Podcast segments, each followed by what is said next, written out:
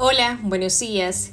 Siempre nos han dicho que debemos aprovechar el tiempo de manera inteligente, pero cuando somos niños o muy jóvenes solo queremos llegar a ser grandes o cumplir un objetivo en específico sin entender que el tiempo es nuestro recurso más preciado, es perecedero y no se puede guardar. Colosenses 4:5 nos establece que andad sabiamente para con los de afuera, aprovechando bien el tiempo.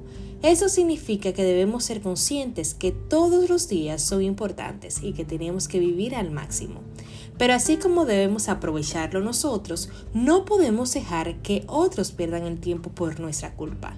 Y es que tenemos la mala costumbre de no valorar el tiempo que los demás nos dedican. Una conversación, un abrazo, una sonrisa o simplemente un gesto de acompañamiento. A veces no somos capaces de percibir el esfuerzo de otra persona para dar color a nuestros días el llegar temprano a una reunión, a la universidad, a una cita, en contestar esa llamada oportunamente. Hay para quienes el tiempo de los demás pasan desapercibidos, pero también quienes lo valoran como si fuera un tesoro. También quien lo exige al otro como si fuera suyo. Cada quien es libre de a quién le dedica su tiempo, pero nunca podemos olvidar que ese minuto o gesto que tuvo una persona para con nosotros es verdaderamente importante, ya que dedicar tiempo se traduce en me importas, te apoyo, quiero que esto salga bien, lo cual no tiene precio ni un equivalente. Por lo cual el tiempo no se exige, pero sí se valora cuando otros lo invierten en nosotros.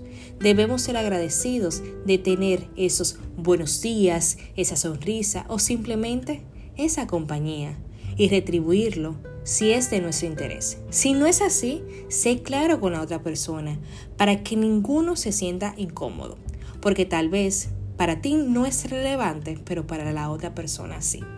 Por eso recuerda no perder tu tiempo ni hacerle perder el tiempo a otros. Si no quieres tomar esa llamada o ir a esa cena de trabajo o quedar con ese amigo, dilo, ya que el tiempo es el recurso más preciado y nadie debería estarlo perdiendo.